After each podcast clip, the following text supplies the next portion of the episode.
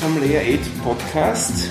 Ich habe meinen ersten Interviewpartner hier, den Markus Wienand. Der sitzt hier mit mir an einem Tisch, schlürft sein Cola Light.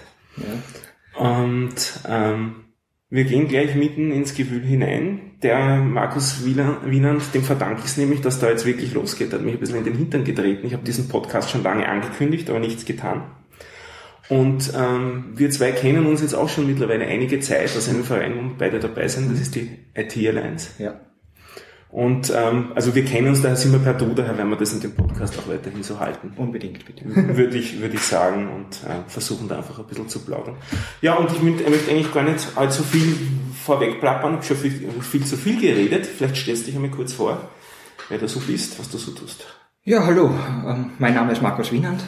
Ich bin IT-Dienstleister hier in Wien, ähm, biete meine Dienstleistungen allerdings weltweit an und habe mich im Wesentlichen dem Thema Datenbankindizierung ähm, verschrieben und möchte dieses Thema popularisieren und natürlich auch Dienstleistungen rundherum anbieten, um damit auch einen, einen Lebensunterhalt bestreiten zu können. Ähm, wo ich dich damals gefragt habe, was du so tust, hast du so einen, einen sehr äh, interessanten Elevator-Pitch für mich also, äh, gehabt. Du ich, hast gesagt, ich tune Entwickler auf SQL Performance. Genau, das hat mir unheimlich gefallen und ich dachte, interessant. Er tunt nicht die Datenbanken, er tunt ja. die Menschen davor. Genau, das ist es ist philosophisch vielleicht oder auch nicht, es ist natürlich ein, ein gewisses Wortspiel, aber es ist doch tatsächlich so, dass ähm, auch bei Datenbanken wie auch bei anderen Dingen einfach nicht nur die, die Maschine ausschlaggebend ist, ähm, sondern auch wie sie bedient wird. Äh, und bei Datenbanken ähm, ist es halt so, dass die Entwickler zwar sehr, sehr gut wissen, wie man mit SQL die richtigen Ergebnisse herauskriegt, aber nicht wissen, wie die Datenbank dahinter funktioniert und worauf man achten muss, damit das Ganze dann auch schnell rauskommt, dieses Ergebnis. Und deswegen habe ich gesagt, okay, also ich tune nicht mehr die Datenbank, sondern ich tune die Entwickler, dass sie lernen eben effektiv und effizient mit der Datenbank umzugehen. Ich finde das sehr interessant, auch wie du das so sagst. Ich habe dann ein bisschen so drüber nachgedacht und finde es eigentlich interessant, wenn man, ich wäre der Meinung, eigentlich jeder, der professionell in einem Bereich arbeitet, wird sich doch selber fortbilden und aber offensichtlich gibt es genug Potenzial, ja. weil du bestreitest ja wirklich deinen Lebensunterhalt. Ich, ich versuche es. Ja. Also wir haben eine Krise, das, das spürt man schon, aber ja. also grundsätzlich ja, ich bestreite meinen Lebensunterhalt von genau dieser Nische. Ähm, und es ist eigentlich so, sehr traurig eigentlich, aber für mich gut, weil ich es erkannt habe, diese, diesen Gap, da gibt es einen riesen Gap. Also es gibt, ähm, wenn man sich zum Beispiel den Buchmarkt anschaut rund um Datenbanken und SQL und so weiter, dann gliedert sich das in zwei große Gruppen. Auf der einen Seite sind die SQL-Lernbücher, wo man die Sprache lernt, wo man also herausfindet, welche Konstrukte kann man verwenden, um die Daten äh, aufzubereiten für den Zweck, den man gerade hat. Und auf der anderen Seite sind die Tuning-Bücher. Die Tuning-Bücher sind typischerweise so 500 bis 700 Seiten dick und handeln von allem, was irgendwie mit der Maschine zu tun hat. Da geht es um, um, Festplatten, da geht es um Latenzen, um Memory, um Konfiguration, pipapo.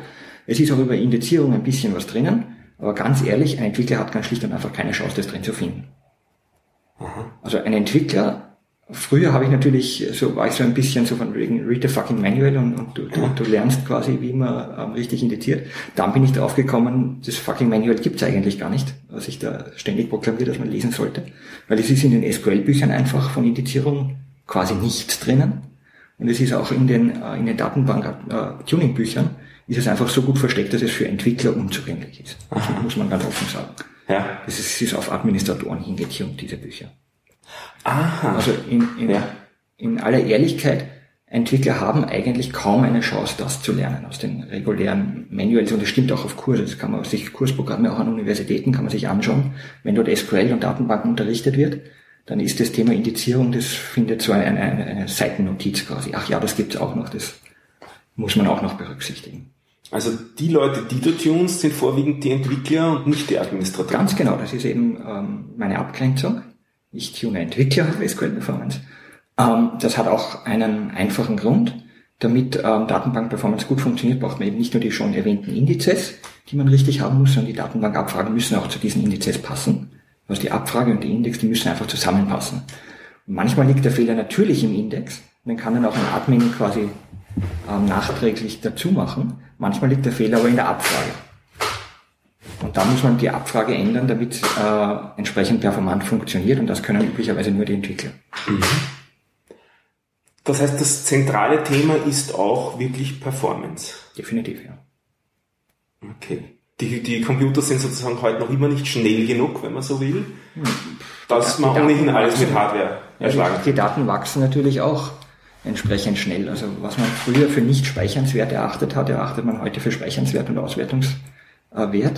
Und dementsprechend ähm, wachsen die Daten einfach ständig. Und dann wird das auch, wenn die Hardware schneller wird, wieder ein Thema. Jetzt habe ich auf deine Webseite geschaut und habe gesehen, dass du nicht nur ähm, Training anbietest in dem Sinn oder ähm, explizite äh, Arbeit am Produkt oder an der Software, sondern du hast auch eine andere Schiene, weil wir schon über Bücher geredet haben. Ja. Ich habe ein Buch geschrieben, das heißt SQL Performance Explained. Ähm, ist mittlerweile in drei Sprachen verfügbar, also Deutsch, Englisch habe ich selber geschrieben, Französisch hat dann ein, ein Datenbank-affiner Franzose ähm, für mich übersetzt. Und das verkauft sich sehr gut. Es ist sehr beliebt, es hat sehr, sehr gute Rezessionen, auch von ähm, durchaus Koryphäen auf dem Gebiet. Also ganz stolz bin ich zum Beispiel auf, auf den Review von Joe Selko. Er seines Zeichens hat er circa zehn Jahre am ISO-Standard selbst mitgearbeitet, war also Komitee-Member des ISO-Standards und hat das Buch letztendlich empfohlen. Äh, ja, die Fachpresse hat es auch mehrfach als Pflichtlektüre bezeichnet.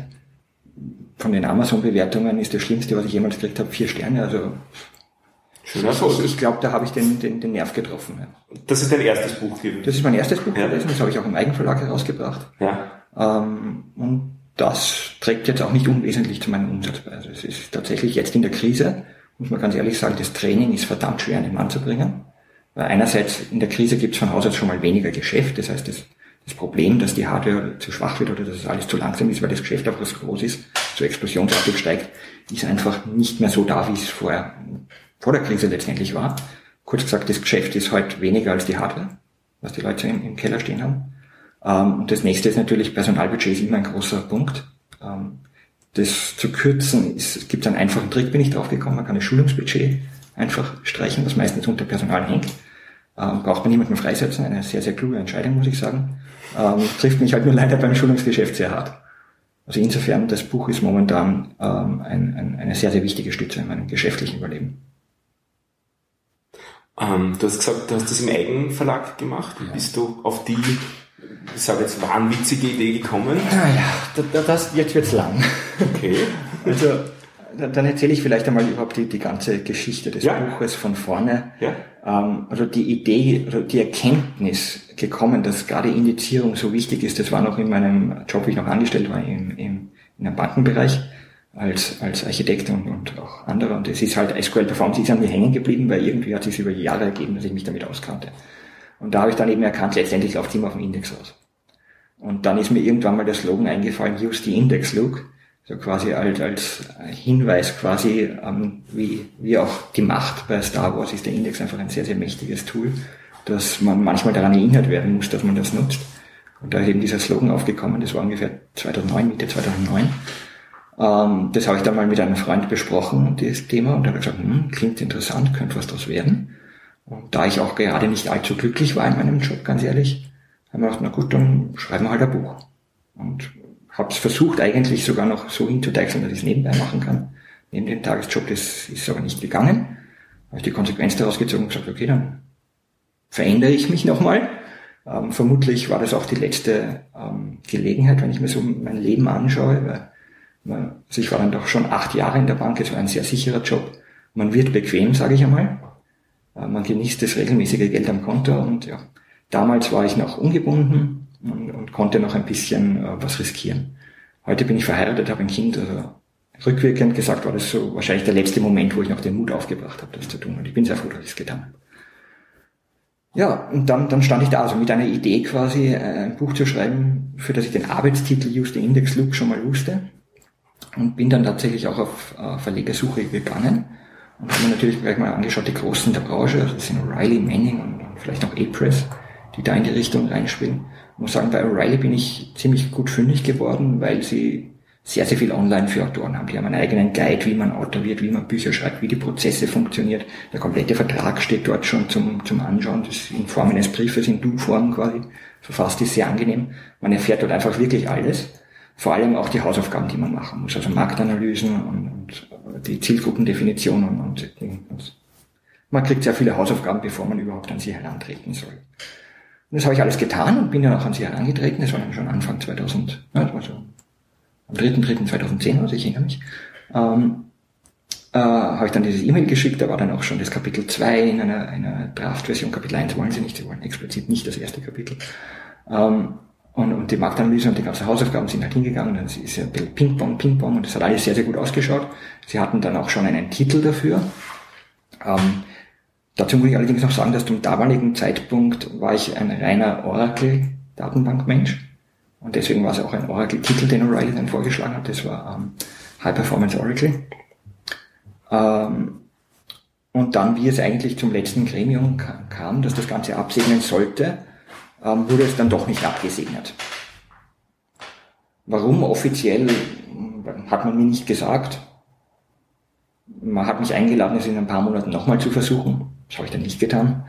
Äh, ich habe das dann einfach, also dieser ganze Prozess hat ungefähr drei Monate gedauert, alleine nur die Korrespondenz mit O'Reilly. Ich habe gedacht, okay, ich kann jetzt zu einem anderen Verlag gehen und das wieder durchspielen, aber gedacht, na, das tue ich mir nicht an. Ähm, ich bin modern, ich möchte Wissen verbreiten, ich mache eine Webseite und Punkt. Der Name stand ja schon fest, justindexlook.com. Ähm, und so ist es dann Mitte, am 13.08.2010 war es dann soweit. Ich hatte jetzt gerade dreijähriges Jubiläum. Da warst du schon selbstständig zu der? Da war ich schon selbstständig, also per 1.9.2009 habe ich mich mhm. selbstständig gemacht. Ähm, also gut ein Jahr später oder ein, knapp ein Jahr später ist dann die, die Website live gegangen unter justindexlook.com ähm, mit dem Teil, den ich halt bis daher hatte. Das war jetzt bei weitem noch nicht fertig, aber es war schon so, dass man es erkennen konnte, wo es hinläuft. Und habe das auch in den entsprechenden Social Media angekündigt. Also da ist insbesondere Reddit und, und Hacker News zu nennen, dass da sehr affin für, für mein Thema ist. Und ist dort auch sehr, sehr gut angekommen, obwohl noch nicht viel da war, muss man ganz ehrlich sagen. Und da habe ich dann relativ schnell erkannt, hu, hu, hu, das könnte Nachahmer finden. Und dachte, hm, was mache ich da jetzt? Weil ich habe jetzt was nur für Oracle an sich, was nur Oracle abdeckt. Und eigentlich könnte man das für alle Datenbanken brauchen. Dann haben wir gesagt, okay, also entweder lasse ich es zu, das Nachahmer auftreten, oder ich schaue, dass ich das Ganze auf einmal erschlag.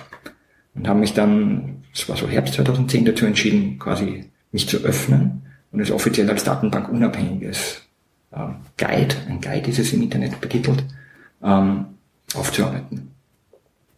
Ja, das hat natürlich gedauert. Ich musste mich dann auch in die anderen Datenbanken einarbeiten. Also vor allem SQL Server, MySQL und Postgres. Neben Oracle sind das dann die vier, denen ich mich sehr intensiv widme.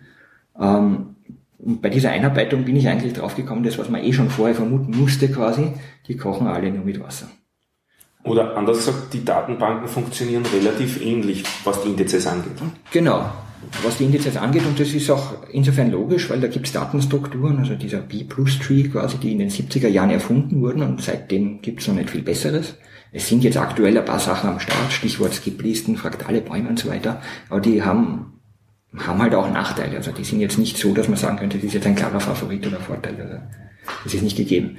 Letztendlich arbeiten sie alle mit B-Tree-Indizes, alle, und ähm, versuchen auch alle diese Datenstruktur, diese eine zentrale Datenstruktur, so gut wie es geht zu nutzen. Und da kommen sie alle auf dieselben Ideen letztendlich. Und wenn man jetzt weiß, dass SQL ja doch schon eher eine, eine Geschichte von so 30 Jahren hat, anstatt so drei Jahre oder so, ähm, also Oracle zum Beispiel ist ja durchaus in den 70er, 80ern entstanden, und auch SQL Server ist schon ein, ein erstaunlich altes Produkt. Selbst Postgres hat jetzt 18 Jahresjubiläum oder so irgendwas gehabt. Also das sind wirklich alte Produkte. Und wenn man mal so 20 Jahre über ein Problem nachdenkt, wie man diese Datenstruktur ausnutzt, dann kommt man natürlich auf Ideen. Und logischerweise kommen die dann alle auf dieselben Ideen. Und deswegen funktionieren die alle sehr, sehr ähnlich. Und das ist in, in mehrerer Hinsicht erstaunlich, muss ich sagen.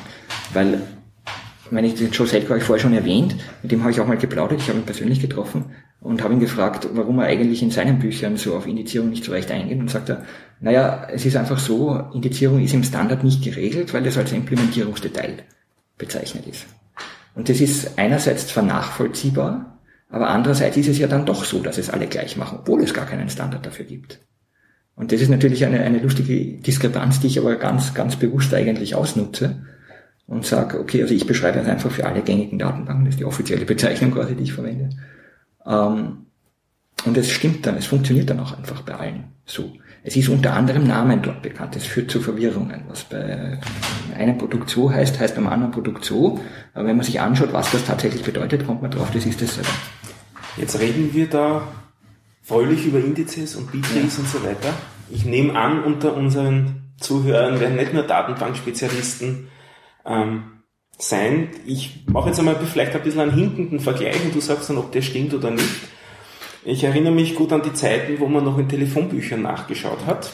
Und da gab es oftmals sowas wie einen Index. Auf der Seite gab es ein Register für jeden Buchstaben, wo man den Daumen reindrücken hat können. Und dann hat man da aufgeschlagen und hat einmal gleich mit dem richtigen Anfangsbuchstaben zu suchen begonnen. Also im Endeffekt ja. hat der Index dazu gedient, einfach die Suchzeit im Telefonbuch zu verkürzen. Ja.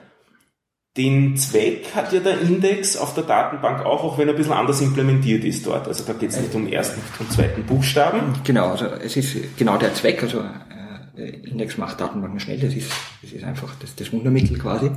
Ähm, es funktioniert auch tatsächlich eigentlich genauso wie ein Telefonbuch. Also ich verwende es auch in meinen Schulungen, diese Analogie, das Telefonbuch. Ähm, und auch dieser, dieser ähm, Buchstabenindex, der da jetzt auf der Seite drinnen ist, das findet eine Analogie im Index. Das wäre dann einfach ein Level darüber, weil das ist so ein Baum, der sich verzweigt, nicht der Blätter hat, wäre das einfach ein Level darüber, der einem einen schnelleren Zugang zu einer gewissen Stelle liefert. Also die, die Analogie ist sehr gut treffend. Und wenn ich die Analogie jetzt noch weiterspinne, ich reduziere beim Index im, im Telefonbuch es sofort auf den richtigen Anfangsbuchstaben. Also ich sage jetzt einmal statistisch gesehen, ein 25. Äh, der Daten muss ich nur mal durchsuchen, das heißt, ich bin 25 mal so schnell. Bei einer Datenbank reden wir da auch von einem Faktor 25? Durchaus. Also ähm, grundsätzlich spielt hier eine logarithmische Kurve mit. Mhm. Das heißt, es steigt also nicht, wenn ich die doppelte Menge habe, äh, wird es nicht doppelt so langsam, sondern da ist eben eine, eine logarithmische Abflachung drinnen, die sehr, sehr flach wird gegen Ende zu. Und die Basis dieses Logarithmus hängt von den Datentypen und von gewissen Konfigurationsparametern ab. Das kann aber durchaus so zwischen 10 und 100 sein, also mit 25 liegt es durchaus in der richtigen Liga. Und das kann durchaus der Schritt sein, ob ich mir jetzt spare, die Hardware auszutauschen. Ja klar, also wenn eine Abfrage mal 100 Mal so schnell wird, dann, dann ändert das viel. Und auch für die User Experience kann das ganz anders sein, wenn ich ja. statt 10 ja. Sekunden plötzlich nur meine Zehntelsekunde warten muss. Ganz genau so. Und diese Dinge gibt es tatsächlich, ja. Ich habe dich jetzt ein bisschen weggeführt von der Erzählung, mit der du begonnen hast, äh, zu dem Buch, ja. zum Selbstverlag. Du hast gesagt, du warst ja. eben dann beim, beim, beim Selbst, hast dich entschlossen, das im Selbstverlag rauszubringen. Und ich habe aber gesehen, du bist jetzt nicht nur auf deiner Webseite mit dem Buch, sondern eben auch auf Amazon und so weiter. Wie ist da der, der Weg weitergegangen für dich oder der Entschluss? Also zu dem Zeitpunkt, als ich mich entschieden habe, das unter Just Index Lab Online zu machen, ist die Buchidee einmal grundsätzlich gestorben gewesen. Das ist dann erst später wieder aufgegriffen worden, wie es gegen das Ende zu kam. Mhm. Ähm, dann kam auch irgendwann mal für einen Urlaub, hatte ich die Idee SQL Performance Explained, genau das ist das, was ich mache. Da habe ich mir mal den, den Namen quasi reserviert und habe es dann im Eigenverlag eben herausgebracht, weil es gab einfach keinen Grund mehr, da jetzt noch einen Verleger reinzuholen. Ähm, ja, und im Vertrieb ja, im Vertrieb muss man halt ganz schlicht und einfach dort sein, wo die Kunden sich auftreiben. Und ganz ehrlich, wo kaufen IT-affine Leute Bücher? Auf Amazon. Mhm. Deswegen, also ich trete dort als, äh, nicht mal als Verleger, sondern als ganz normaler Händler auf. Es gibt quasi bei jedem Produkt gibt's ja Anbieten-Button. Mhm. Ja. Ähm, das ist die wirtschaftlich günstigste Form dort anzubieten, mit nur 15% Provision plus Logistikkosten. Ähm, deswegen, ich achte sehr stark darauf, dass das Geld, das ähm, die Leser quasi ins Buch investieren, auch, das klingt jetzt gierig, aber in meinen Taschen landet und nicht, nicht in den Taschen von Verlegern, Amazon oder Logistikleuten. Ähm, Deswegen ähm, kann ich jetzt auch sagen, ist das Buch ein sehr, sehr wichtiger Teil meines, meines Einkommens letztendlich. Aber damit kann umgekehrt ja auch das Buch günstig bleiben und muss nicht irgendwelche astronomischen Genau, also mit Preise. 30 Euro bin ich, glaube ich, im Fachbuchbereich. Auf der eh. günstigen Seite, ja. Ja, durchaus was fast, wo ich wirklich günstig bin, ist die elektronische Version, die Download-Version für nur 10 Euro. Ah, es gibt auch eine elektronische? Es gibt, ja, natürlich. Es, also da sind mir die Leute die Türen eingelaufen, dass sie die, die haben wollten. Da war es dann, irgendwann war es einfacher, das anzubieten, als die E-Mails zu beantworten, warum ich es nicht anbiete. Und dann, dann also Spaß ohne, dann, dann habe ich es halt einfach gemacht. Und ähm, das verkauft sich jetzt natürlich international sehr gut. Ähm, ganz bewusst den Preis atypisch niedrig angesetzt, also was ansonsten üblich ist, eher zwei Drittel vom Printbuch. Bei mir ist es nur ein Drittel. Und man spürt dann halt auch, dass es auch in Ländern gekauft wird, wo man es jetzt nicht so unbedingt glauben würde, dass sie finanzkräftig sind, beziehungsweise Geld in Bücher, in Download-PDF investieren würden. Apropos Länder, der äh, deutschsprachige Markt ist ein relativ kleiner mit so Deutschland, Österreich, Schweiz. Luxemburg vielleicht. Aber du hast schon gesagt, du hast das Buch auch in Englisch. Ist auch in Englisch und auch auf Französisch mittlerweile herausgekommen. Das Englische verkauft sich natürlich wirklich sprichwörtlich weltweit. Das hast du selbst übersetzt? Das habe ich selbst übersetzt, ja. Also eigentlich kann man es gar nicht als Übersetzung bezeichnen, weil ich habe die Bücher, also in Deutsch und den englischen Text dann parallel geschrieben und bin eigentlich hin und her gesprungen, ähm, absatzweise, weil manchmal fallen einem auf Englisch gute Begriffe ein und wenn man die dann zurück übersetzt, dann kommt man drauf ein, Deutsch passt ja auch viel besser. Ähm, also man kann eigentlich gar nicht sagen, was das Original ist. Zuerst herausgekommen ist Deutsch, dann Englisch. Ähm, die habe ich beide selber geschrieben und das verkauft sich also wirklich weltweit. Logischerweise USA großer Markt, aber halt auch Neuseeland, Australien und, und Peru und, und, andere Länder, wo man es jetzt eigentlich nicht unbedingt glauben würde. Sowohl als Print als auch als PDF eigentlich. Aber sehr viele Techniker und Entwickler sprechen Englisch. Das ja. ist doch die Lingua Franca für die Entwickler und damit geht das. Ja, wobei man schon merkt, dass es, also gerade in Frankreich zum Beispiel, ja. ähm, wird das Französische dann auch sehr geschätzt. Ja.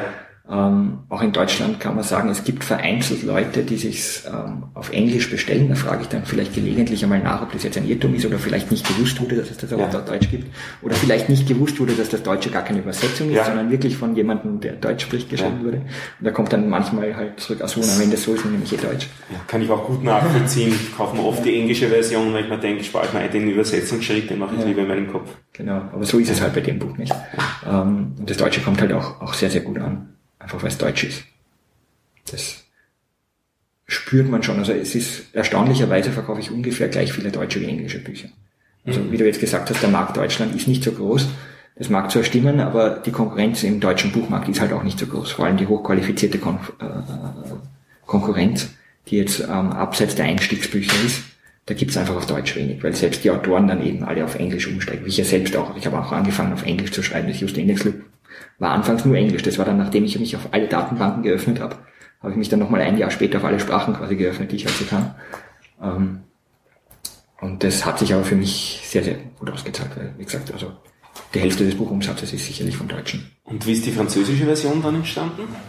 Ja, das war lustigerweise genau der erste, der das englische Buch dann gekauft hat, der Guillaume Lillage aus, aus Paris, der auch Datenbank in einer Datenbankfirma arbeitet, die sich sehr stark mit Postgres beschäftigt, der auch schon ein anderes Fachbuch übersetzt hat und der hat einfach der hat auch die erste Amazon-Rezession geschrieben. Ähm, der hat mich einfach kontaktiert und hat gesagt, es gefällt mir nicht toll und ähm, finde es auch super, dass es das alles online gibt, das ist eine tolle Geschichte. Und hat sich angeboten, dass er das übersetzt. Und dann habe hab ich natürlich nicht Nein gesagt. Nicht? Und dann haben wir gesagt, okay, also wir haben es gratis, genauso wie alles andere, gratis ins Web, plus kommerzielle ähm, Download- und Printversion, haben einen kurzen Vertrag dazu gemacht und dann ist lange nichts passiert, so drei Monate lang, habe ich mal nachgefragt, na, wie schaut's nicht aus? Und dann, dann ist es losgegangen. Dann hat er offenbar Zeit gefunden, dann war binnen drei Monaten der komplette Text übersetzt. Dann haben wir dann auch durchs Lektorat durch und dann, dann, dann war es da. Also jetzt Ende, Ende März diesen Jahres, 2013, haben wir es jetzt in Paris gemeinsam quasi vorgestellt. Sehr schön. Du bist wirklich international unterwegs auch schon.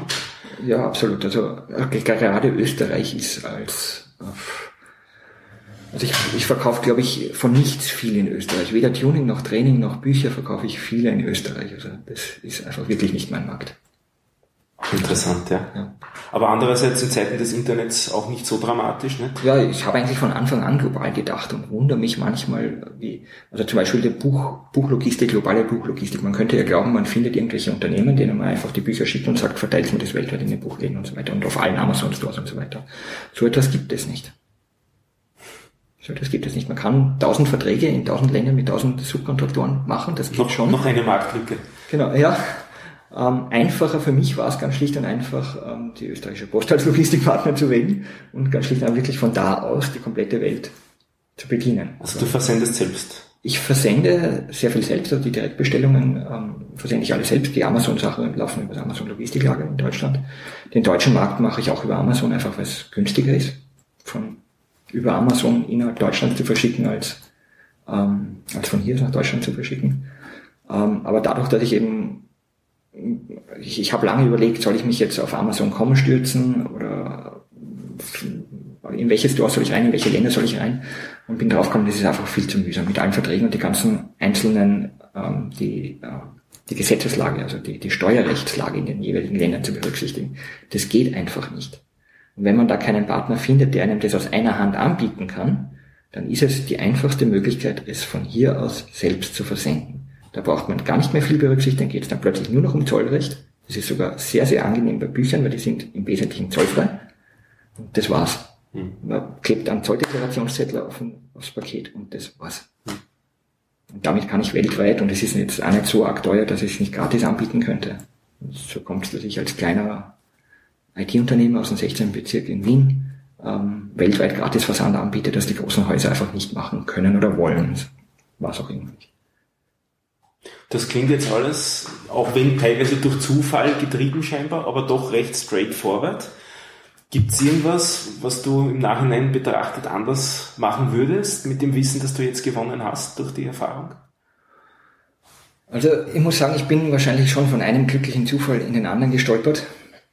Und im Nachhinein ergibt es alles Sinn, auch wann ich was quasi gemacht habe, dass ich mich zuerst auf mehrere Datenbanken gestürzt habe und dann das Deutsche gemacht habe. Also ich glaube, ich habe da relativ wenig verpasst. Natürlich wäre es jetzt leicht zu sagen, das hätten wir alles früher machen können. Fakt ist, man hat die Zeit halt früher nicht. Man muss sich einfach, also wenn das ein Tipp werden soll, man muss sich einfach ständig vor Augen halten, was man so für Ideen herumschwirren hat, im, im Hinterkopf Listen bilden, was, ähm, was könnte ich jetzt als nächstes quasi in Angriff nehmen und die ähm, immer priorisieren und sich wirklich strategische Gedanken machen, ähm, was mache ich jetzt und was ziehe ich durch. Und wenn man dann sowas macht, wie zum Beispiel sich eine Datenbank zu öffnen, muss man sich auch, das muss man auch durchziehen. Das dauert dann so ein halbes Jahr oder so oder noch länger, bis man sich da eingearbeitet hat, den Text überarbeitet hat und so weiter. Das, ähm, es ist enorm viel Arbeit dann natürlich, die sich nicht unmittelbar zeigt, was es bringt. Aber wenn man dann ein paar Jahre später die Rezessionen liest auf Amazon, dass, dass dann ähm, genau das der Punkt ist, der den Leuten so gefällt, dass man sich die Arbeit gemacht hat, herauszudestillieren, was eigentlich das Gemeinsame ist dann, dann zahlt es sich natürlich aus. Aber um zurückzukommen auf, auf die Frage, was würde ich anders machen? Ja, pff, was, was hätte ich anders gemacht? Auch Nein ist eine zulässige ja. Antwort. Das ist, ist ja schön, wenn das funktioniert. Na, ich möchte, also es gibt sicher irgendwas, also mehr versuchen. Man muss, man muss schon sehr viel versuchen. Ich habe ganz am Anfang, wie ich als Unternehmer war, ähm, habe ich mich also ich bin ja ein sehr, sehr braver Mensch, was Steuerrecht und so weiter betrifft, also vertraglich, also das muss, muss ja alles ganz klar sein. Zum Beispiel beim Verkauf des Buches ähm, habe ich mich an die Wirtschaftskammer Empfehlungen gehalten. Das war ein Fehler, sage ich ganz ehrlich. Ähm, weil da wird einfach alles im Vorhinein vertraglich richtig gemacht. Zum Beispiel die Rücktrittsbelehrung ähm, rechtswirksam zur Kenntnis bringen. Das ist so ein Punkt, da gibt's, wie macht man das und das hat man zu machen und so weiter als ordentlicher Unternehmer. Ähm, was rausgekommen ist, ist ein, ein sehr, sehr unpassender Prozess einfach. Die Leute mussten ein Formular ausfüllen, dann habe ich ihnen quasi ein Angebot geschickt, das war ein ah, PDF. Ähm, da ist dann alles drin gestanden. Ähm, in dem PDF war quasi ein Link drinnen, ähm, in dem eine ID drin war. Durch Klick auf diesen Link konnte man die Bezahlung machen. Damit konnte ich aber auch gleichzeitig nachweisen, dass es empfangen hat und auch lesen konnte, weil es war ein PDF drin. Das heißt, er hatte einen Acrobat-Reader und so weiter. Ähm, das war alles sehr, sehr lückenlos. Da, da habe ich mir wirklich Mühe gegeben, aber es war falsch. Und 50 Prozent der Kunden auch schon ja. verloren ja, am Weg. Deut deutlich mehr. Also ich würde sagen, da musste man es schon wirklich wollen, damit man sich das angetan hat. Hm. Heute mache ich es ganz anders. Ich habe einen Paper-Link auf, auf der Homepage, da steht ganz groß jetzt kaufen. Hm. Ähm, okay, ich habe keine rechtsgültige Rücktrittsbelehrung drin, das heißt, mhm. dass ich einfach die Frist verlängern muss. Mhm. Ähm, ist mir relativ egal, weil bis jetzt ist noch niemand zurückgetreten. Mhm. Null von hunderttausenden Geschäften fast. Ähm, null, also es ist einfach wirklich wurscht. Kein Thema. Und ähm, also wenn man so ein, ein Webshop-artiges Ding macht, dann muss man sich einfach klar sein, dass, dass man es den kauffälligen Leuten auch einfach machen muss, das zu kaufen. Und also das war ein großer Fehler und da habe ich eigentlich erst dieses Jahr wirklich angefangen nachzuarbeiten. Und das hat jetzt eigentlich dazu geführt, dass es wirklich, wirklich sich gut verkauft, das Buch. Jetzt haben wir relativ lang vom Buch geredet. Ich habe aber von dir eine ganze Menge Sachen im Internet gefunden, die ich sozusagen ein ganzes Buch quasi. Ein ganzes Buch von Sachen, ja, um, um den, das Wortspiel auch zu verwenden. Und eines hast du eh schon angesprochen, wo ich drauf gestoßen bin, das ist das userindexlook.com. Ähm, alle Links und alle äh, relevanten Themen werden auch in den Shownotes sein, also man muss jetzt da nicht mitschreiben, einfach auf die Webseite gehen zum Blog, da findet man das dann alles. Ähm, userindexlook.com macht auf mich den Eindruck eines Forums. Bin ich da richtig? Ah, es gibt auch ein Forum, das heißt ein askustindexclub.com. Ja. Ähm, geht jetzt nicht so, weiß Gott wie gut, muss man ganz ehrlich sagen, ist aus der Idee entstanden, so wie Stack Overflow, diese großen Seiten, ja. wo Frage-Antworten gemacht werden. Ähm, es wird von den Lesern tatsächlich benutzt, um konkret mich zu erreichen. Dafür funktioniert aber so wirklich Community hat sich da nicht gebildet. Also das ist ein Weg, dir eine Frage zu stellen. Genau. Auf öffentlichem Weg sozusagen, genau. ja jeder. Die ist dann auch gratis, meistens mit großer Verzögerung, weil dazu komme ich halt nicht so oft. ähm, ich habe gut beantwortet. Ich habe gesehen, auch auf Stack Overflow bist du äh, tätig. Ja. 1869 Reputation, das haben nicht allzu viele, also du dürftest ja. da einiges tun. Siehst du das als Marketingmaßnahme oder ist das einfach Interesse? Beides. Also es ist eigentlich ist es interessant als Quelle von Missverständnissen. Mhm. Das ist das eigentlich das, das große Potenzial. Und ich habe damals bei der O'Reilly Marktanalyse habe ich das schon als Tool verwendet, um auch aufzuzeigen, wie oft eigentlich Fragen zu dem Thema aufkommen. Ja. Und da da kann man dann sehen, was für Bilder sich in den Köpfen der Leute gebildet haben, die einfach falsch sind von wie die Sachen halt so funktionieren in der Datenbank. Und das ist ganz, ganz stark ins Buch eingelaufen. Also das wirklich Interessante ist eigentlich die Frage zu sehen, was die Leute nicht verstehen. Natürlich beantworte ich sie dann auch oft, aber ich bin da nicht so schnell wie viele andere. Also da gibt ja, also mit meinen 1800 Punkten bin ich in Wirklichkeit, glaube ich, naja, relativ bescheiden. Also da gibt schon eher die Leute mit 60, 100.000 Punkten, die wirklich dahinter sind. Ähm, die sitzen dann aber auch wirklich und beantworten Fragen so quasi aus dem Maschinengewehr. Also da muss man einfach wirklich schnell sein und ständig schauen auf die Fragen, dass man quasi dann als auch erster quasi antwortet und zum Zug kommt. Ähm, das mache ich einfach nicht. Äh, ich habe es im RSS-Feed drinnen, die ganzen indexbezogenen äh, Fragen und lese es quasi so wie Blogs quasi und ähm, falls ich dann mal was finde, wo noch niemand was geantwortet hat, zum Beispiel ein komplexeres Problem, dann, dann spiele ich schon mit. Aber so, dass ich so wie viele andere dahinter sitze, nicht. Für mich ist das Interessante, die Fragen zu sehen mhm. zu sehen, wo die Probleme liegen. Also auch wieder, um selbst zu lernen daraus, genau, genau, ja. was dann die Fragen sind. Ähm, ich habe gesehen, du twitterst auch? Ja, allerdings. allerdings? Allerdings, ja. Allerdings, also ich habe zwei Twitter-Accounts. Der eine ist der Markus Wiener, der ist der persönliche, da habe ich so 800 Followers, der ist für den Schattendasein quasi, aber da, da ähm, gebe ich halt manchmal Persönliches ähm, auch preis. Aber der eigentlich interessante Twitter-Feed von mir ist SQL Performance Tips. Das ist ein Tipp-Account, nicht, wo ich in die 140 Zeichen versuche, irgendwelche Performance-Tipps reinzumachen. Äh, und der, der geht sehr gut, der ist jetzt bei weit über 20.000 Follower. Cool. Der geht wirklich sehr gut. Da kann ich natürlich auch ähm, das eigene Buch immer wieder gut platzieren und natürlich kommen auch Werbeeinschaltungen in eigener Sache. Aber auch guter Fremdcontent, also das ist wirklich durchmischt, also alles, was ich finde und SQL Performance relevant ist, hauptsächlich für Entwickler, also solange es nicht zu sehr in, in Hardware und, und Datenbankadministration reinkommt, twitter ich das ganz gerne und das kommt auch sehr, sehr gut an. Das merkt man in Retweets und das merkt man in über 20.000 Followern. Es gibt eine Webseite, habe ich gesehen. Eine Webseite? Deine Website, also, deine Firmenwebsite? Also ja, ja, ich habe so viele Domains, es sind deutlich über 20. Also Ach so, okay. Du musst schon sagen, spezifischer werden. Also ja, es gibt Wienand.at, also wir hatten bis jetzt just Indexweb, das ist ja. die Gratisbuch technische Blogseite. Es gibt Wienand.at, da sind meine äh, kommerziellen Dienstleistungen vorgestellt. Also das ist eben, das Kleine teilt sich in die drei Gliederungen äh, Training, Tuning und Bücher. Wie gesagt, Training momentan sehr, sehr schwer zu platzieren, einfach aus, aus wirtschaftlichen Gründen ähm, Tuning, dann tune ich halt doch hier und da mal Datenbanken. Das ist mehr oder weniger so eine äh, Einstiegsdroge quasi für die Kunden, damit sie mal sehen, was das eigentlich wirklich bringt, wenn man mal so einen, wirklich gut designten Index anlegt. Ähm, um eben diesen Faktor 25, 100, was auch immer, wenn man das mal gespürt hat, dann, dann, dann äh, möchte man natürlich mehr. Das ist so gerade die Einstiegsdroge da. Deswegen tune ich halt doch auch hier und da mal die Systeme. Das sind die drei Sparten, die ich alle persönlich vor Ort anbiete oder auch über Telekommunikationsmedien, ähm, wie also Desktop-Sharing zum Beispiel, oder?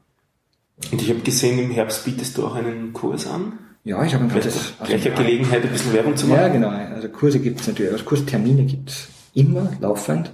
Im Deutsch, also in Deutschland und Österreich aus steuerrechtlichen Gründen sind es die einzigen beiden Länder, wo ich momentan leider Gottes Kurse anbieten kann.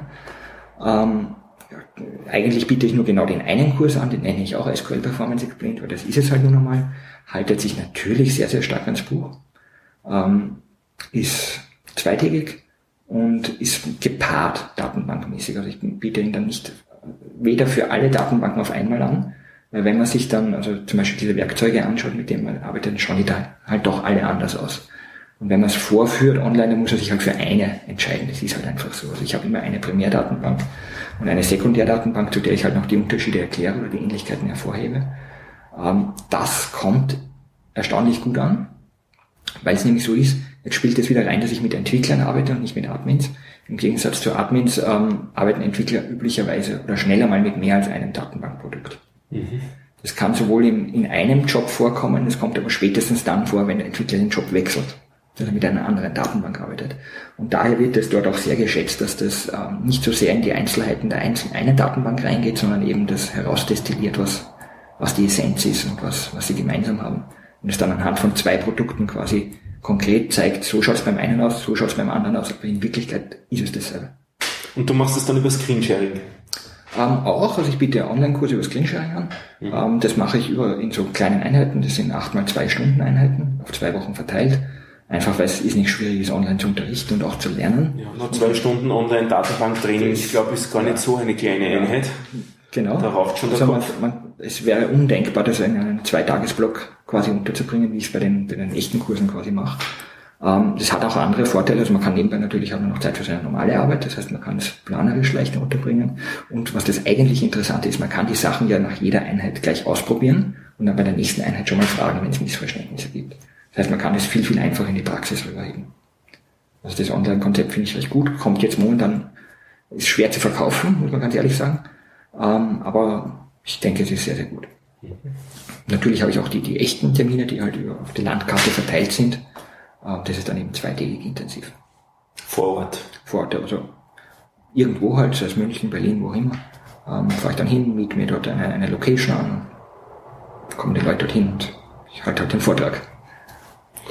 Ja, der Markus Wienand ist sehr umtriebig, da kann man nichts sagen. Wenn man jetzt fasziniert ist von dem, was du alles machst und sich denkt, ne, das könnte ich vielleicht auch brauchen, so schnell laufen meine Datenbanken nicht.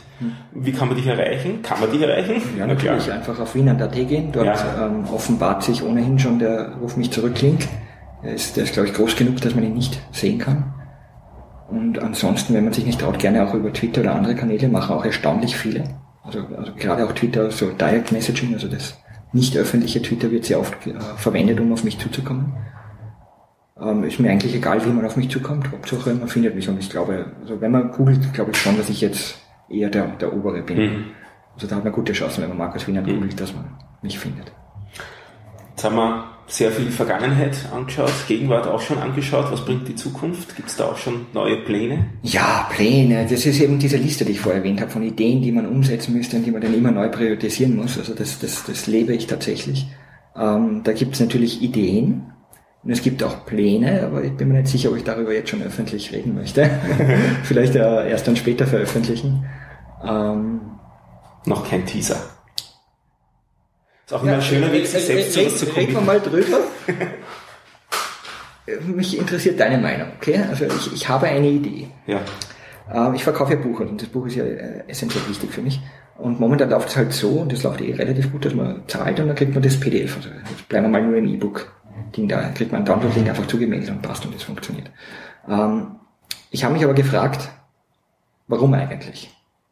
Warum eigentlich muss ich das vorher zahlen? Warum sollte ich es nicht zuerst runterladen und dann nachher zahlen?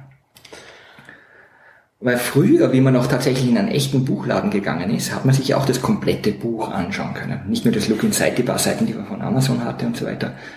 Da konnte man sich ja wirklich damit noch befassen. Und das ist was, da, da denke ich sehr, sehr stark drüber nach, weil in Wirklichkeit habe ich die zwei Wochen Rücktrittsrecht sowieso und da ich nicht rechtsverbindlich darauf hinweise, ich sehe in Wirklichkeit eh länger. Ähm, also jeder, der das Geld zurückhaben will, könnte es ja sowieso zurückhaben, nur das macht ja niemand. Es kauft ja, es ist, obwohl es so ist, macht das ja niemand. Nicht, dass man kauft es ja nur dann, wenn man es wirklich will. Jetzt denke ich mal, wenn ich den Prozess umdrehe und sage, ähm, Download now, pay later, und in das PDF, in den Download-Link dann auch die entsprechenden Reminder reinsetze, dann könnte das interessant werden, weil die Leute, die es nicht zahlen, hätten es ja ohnehin nicht gekauft, vermutlich. Da muss man auch noch, noch bedenken, dass der komplette Content ohnehin gratis im Web abrufbar ist. Das ist eine interessante Idee. Ich glaube nicht, dass es viel ändert vom Gefühl her. Ich kenne äh, Buchautoren, da, die gehen den Weg mit Pay What You Want Pay. Ja, das gibt's auch. Aber da, weiß, da kennt man das Buch nicht bis hin zu äh, null und dann kann man halt ja im Nachhinein ja doch was äh, zahlen. Habe ich auch einmal gemacht, weil ich das Buch sehr gut gefunden habe. Das war äh, ein Ruby sehr spezifisches Buch, auch im Eigenverlag. Auf der anderen Seite, wir reden da von, äh, von Summen. In der westlichen Welt ist das eigentlich kaum ein, ein Finanz eine finanzielle Hürde in Wirklichkeit. Wo man es vielleicht eher vorstellen kann, ist dann, wenn wir reden von ähm, Entwicklungsländern, wo es wirklich Probleme für die Entwickler gibt, Geld für Literatur aufzustellen. Aber wie du sagst, du hast sogar den Inhalt im Internet. Also. Ja. Na, das, der interessante Gedanke dabei ist eher der Mediafast, den man damit mhm. triggern kann. Mhm. Weil das halt doch etwas drastisch anderes ist. Warum muss der, der Käufer vertrauen, dass er mit dem da zufrieden ist? Warum dreht man das nicht einfach um und der, der, der Händler vertraut dem Käufer, dass es dann zahlt, wenn es ihm wert ist? Wenn er es nicht zahlt, würde ich es einfach als, als Rücktritt betrachten ist jetzt nichts Böses, er verliert halt die Lizenz quasi, aber ist ja wurscht, hat er sich angeschaut. Ähm, und wie gesagt, ich, ich könnte mir vorstellen, dass man mit der Story, dass man, dass ich das jetzt einfach so mache, auch Aufmerksamkeit kriegt, die halt nicht so einfach sonst zu erhaschen ist. Jetzt habe ich live erlebt, dass du sehr gut sprichst. Ich habe im Internet aber von dir nichts Gesprochenes gefunden. Ich weiß nicht, ob ich es nur nicht gefunden habe oder, oder ob es nichts gibt. Hast du je darüber nachgedacht, zum Beispiel das Buch in einer gesprochenen Fassung rauszubringen? Ähm, nachgedacht, ja, aber nicht allzu ernsthaft. Mhm. Ähm, es, es ist jetzt irgend so ein Punkt auf meiner Ideenliste ganz unten, mhm. der, der, schaut tatsächlich also Podcasten oder, oder sonst was in die Richtung aus. Aber aufgezeichnete Conference Talks gibt's von gibt dir? Gibt es jetzt nicht, nein. Also auf den Konferenzen, auf denen ich gesprochen habe, wurde ja. einfach nicht aufgezeichnet. Ja. Ähm, ich glaube, da steht jetzt im November eine an, wo aufgezeichnet wird. Aha, okay. Ähm, dann dann gibt's halt was. Ja. Ähm, was ich mir schon noch gedacht habe, ich habe die Conference Slides eigentlich, die stehen ja auf Slideware und auch im Web und so weiter, dass ich die ein bisschen vertone. Das, das habe ich mir schon überlegt, aber das ist jetzt auch noch nicht. Also hatte die Zeit einfach noch nicht dazu, das zu machen. Apropos Konferenz, man kann sich also auch live vortragend erleben. Welche Konferenz wird das sein, wo du sprichst? Ähm, demnächst ist es, also ich bin ja sehr Postgres-affin, was Konferenzen betrifft. Das hat sich dadurch ergeben, dass der Übersetzer Postgres-affin ist quasi. Dadurch bin ich quasi in die Community hineingestolpert. Ähm, da bin ich jetzt demnächst in Dublin auf der PostgresConf EU. Dann bin ich lustigerweise gleich die Woche drauf auf der PostgresConf Deutschland. Und in derselben Woche bin ich noch in Malmö auf der Öredev wenn ich das hoffentlich richtig ausgesprochen habe. Das ist ein O, was da durchgestrichen ist. ähm, und ja, das ist eine generelle Developer-Konferenz, die jetzt nicht datenbankspezifisch ist, sondern eben entwicklerspezifisch. Und auf solche Konferenzen möchte ich vor allem auch nächstes Jahr intensiver gehen. Das ist aus der Datenbank-Nische raus, sondern ich, ich möchte mit Entwicklern arbeiten, weil letztendlich ist, ich habe jetzt natürlich keine Hardfacts, aber quasi das halbe Internet hat irgendwo dahinter Datenbank, SQL-Datenbank stehen. In Wirklichkeit braucht jeder ähm, deswegen möchte ich mir aus dieser Datenbank-Nische heraus und mehr auf die Entwickler eingehen. Apropos Entwickler, gibt es irgendwelche skurrilen Geschichten, die du mit Entwicklern erlebt hast? Ja, da mehr denkt man das jetzt ja auch ganz schön Menschen. Ja, das, es sind halt, also die Erwartungen sind manchmal halt schon haarsträubend, kurz gesagt, das mhm. aus meiner, meiner Sicht. Ähm, da kommen also die, die lustigste Geschichte quasi, das ist jetzt, muss man ein bisschen was wissen dazu, ist, ähm, also ich, ich, der Index ist das Tool meiner Wahl zum Beschleunigen. Und es funktioniert auch immer, nur einmal ist es absolut mir nicht gelungen, was zu machen äh, mit Indizierung. Und das war mir auch eigentlich quasi im, im ersten Moment wie ich das System gesehen habe. Es war nämlich tatsächlich ein System, das ähm, Selektabfragen ausschließlich ohne Wehrklauseln verwendet hat. Sprich, es wurde abgefragt, ohne darauf einzuschränken, was geliefert werden soll, sondern es wurde quasi immer das komplette Telefonbuch abgefragt. Und das Filtern dann in der, in der Client-Applikation gemacht. Das war ein, ein Access-Client. Ähm, und da, also das, also da wusste ich jetzt nicht, wie ich mit dem Kunden umgehen soll. Das, ja, der Grundlagenschulung ist da dann anzunehmen. Ja, habe ich auch angeboten. Es, ja. es, war dann einfach, es ist dann einfach wirklich schwierig. Also da muss man dann also ich war im ersten Moment so baff und perplex, dass es sowas überhaupt geben kann, ähm, dass ich im ersten Moment nicht wusste, wie ich damit jetzt anständig umgehe. Ähm, es hat sich jetzt auch nicht allzu viel Geschäft daraus ergeben, muss ich sagen, aus dem einen Fall. Das finde ich jetzt, ist es skurril oder ist es traurig, weiß ich nicht, das ist ein bisschen von beidem wahrscheinlich. Ähm, ansonsten, man erlebt halt einerseits eh immer dieselben Sachen. Also es gibt wenige Sachen, die ich nicht durch einen Link auf Just Index Look ähm, quasi beantworten kann. Mhm. Aber das ist natürlich nicht das, was die Leute wollen. Mhm. Die Leute wollen, dass man ihnen das erklärt und dass mhm. man das Problem löst, ähm, was sie haben und das, das liefere ich dann halt auch. Also da geht es dann wirklich nicht ähm, darum, quasi die jetzt mit einem Link zu erschlagen, da steht eh alles da und read the fucking manual quasi, sondern da geht es halt darum, wirklich das menschlich zu vermitteln und zu erklären, auf die Fragen einzugehen, herauszufinden, warum warum kommt er eigentlich auf die Idee, das überhaupt so zu machen? Das ist eigentlich der Schlüssel. Wenn man das einmal durchschaut hat, wie der auf die Idee kommt, dann kann man das Missverständnis an der Wurzel packen und damit tatsächlich nachhaltige Verbesserung ähm, bewirken. Dann, dann passiert der Fehler einfach kein zweites Mal.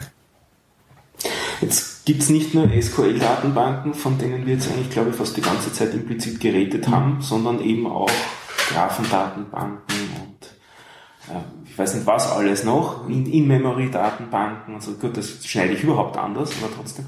Ist, sind die auch für dich ein Thema? Jein, also sie werden natürlich sehr oft zum Thema gemacht. Mhm. Es gibt ja dieses No-SQL-Movement. Mhm das ist ein genialer Marketingbegriff, der offiziell heißt Not Only SQL, aber mhm. natürlich inoffiziell ganz, ganz bewusst gegen SQL eingesetzt wird. Ähm, das ist so ein Umbrella-Begriff, unter dem sich jetzt alle möglichen, ich, ich nenne es nicht Datenbank, sondern Datenstorage-Systeme. Mhm. Mhm. Ähm, Wird auch oft so bezeichnet als Storage, ja. ja. Ähm, Oft kommt das natürlich auf, gerade wenn es um Performance geht, das System ist langsam und mit SQL geht das halt alles nicht und Joins sind langsam und das ist alte Technologie, das ist, das ist, ist einfach nicht Web-Scale quasi. Wenn diese Argumente aufkommen, dann, dann muss ich denen natürlich begegnen, dem habe ich auch einen, einen Abschnitt im Buch gewidmet. Ähm, und da muss man auch sehr viel Öffentlichkeitsarbeit machen.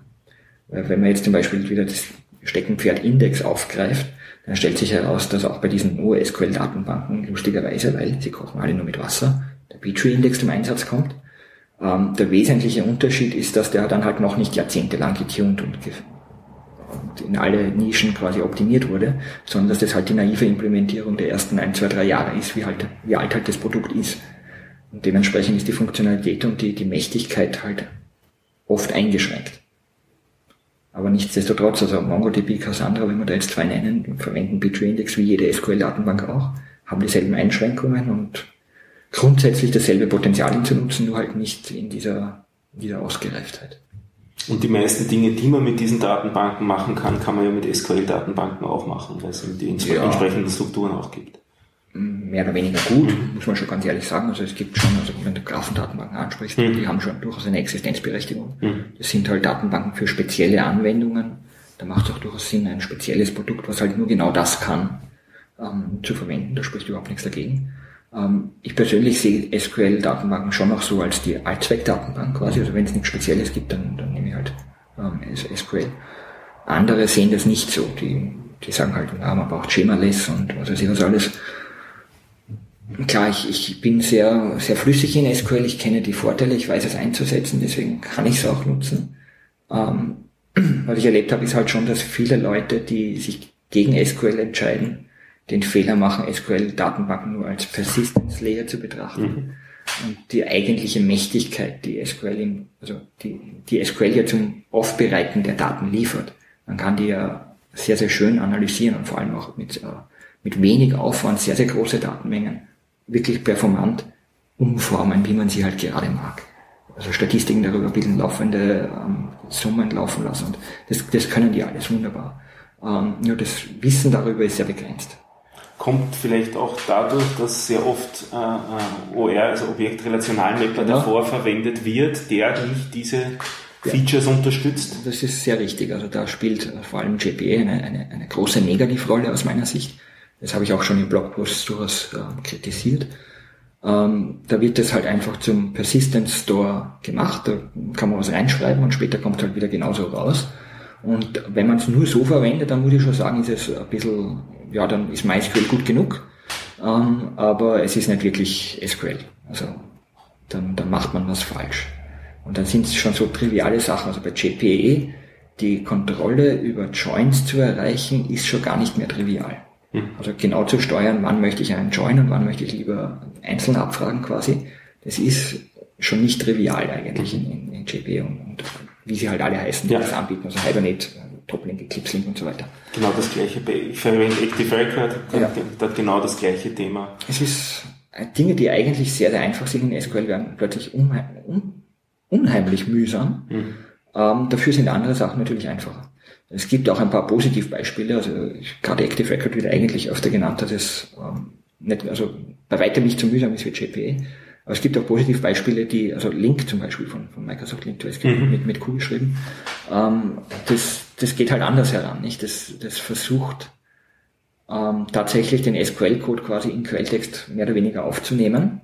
Jetzt nicht rein als String, sondern schon mit semantischer Kontrolle und Compile-Time-Check und dem ganzen Pipapo. Aber man kann letztendlich noch immer die Features von SQL frei nutzen. Und das Mapping in die Objekte nimmt dann halt das Tool ab. Äh, und das ist meiner Meinung nach ein besserer Weg, als es zum Beispiel JP anbietet. Und das ähm, führt auch dazu, dass eben die Fähigkeiten, die der Nutzen der Datenbank tatsächlich ausgenutzt wird. Bin jetzt ganz bewusst vielleicht ein bisschen tiefer hineingegangen in die Thematik noch, damit man auch sieht, wie tief du da drinnen steckst und dass du das alles aus dem nicht vorhandenen langen Ärmel schüttelst. Ja. Ähm, also das ist alles kein Problem für dich, solche Geschichten. Ja, das ist jetzt einmal so fürs Erste das, was ich dich fragen wollte. Gibt es irgendeine Frage, die ich dir hätte stellen sollen? Boah. Die ich nicht gestellt das, habe. Das Wichtigste hast du gefragt, wie erreicht man mich? Das ist ja. äh, natürlich das Wichtigste. Ähm, also ich habe mich jetzt auch nicht vorbereitet, wie ja, gesagt, ja. auf das Gespräch, deswegen äh, vielleicht reiche ich dir noch was nach, falls mir was ja. einfällt für den nächsten Interview. Das wird dann in den, in den Shownotes auch natürlich nachgeliefert oder eingepflegt. Ja, dann würde ich sagen, das war die Episode 1 vom Layer 8 Podcast vom 29.08. Ich danke fürs Zuhören. Die Webseite ist layer8.informatom.com und Wünsche, Anfragen, Beschwerden kann man entweder auf der Webseite in den Kommentaren posten oder per E-Mail senden an die E-Mail-Adresse layer8.informatom.com. Ich sage danke fürs Zuhören und es verabschieden sich Stefan Haslinger und Markus Wiegand.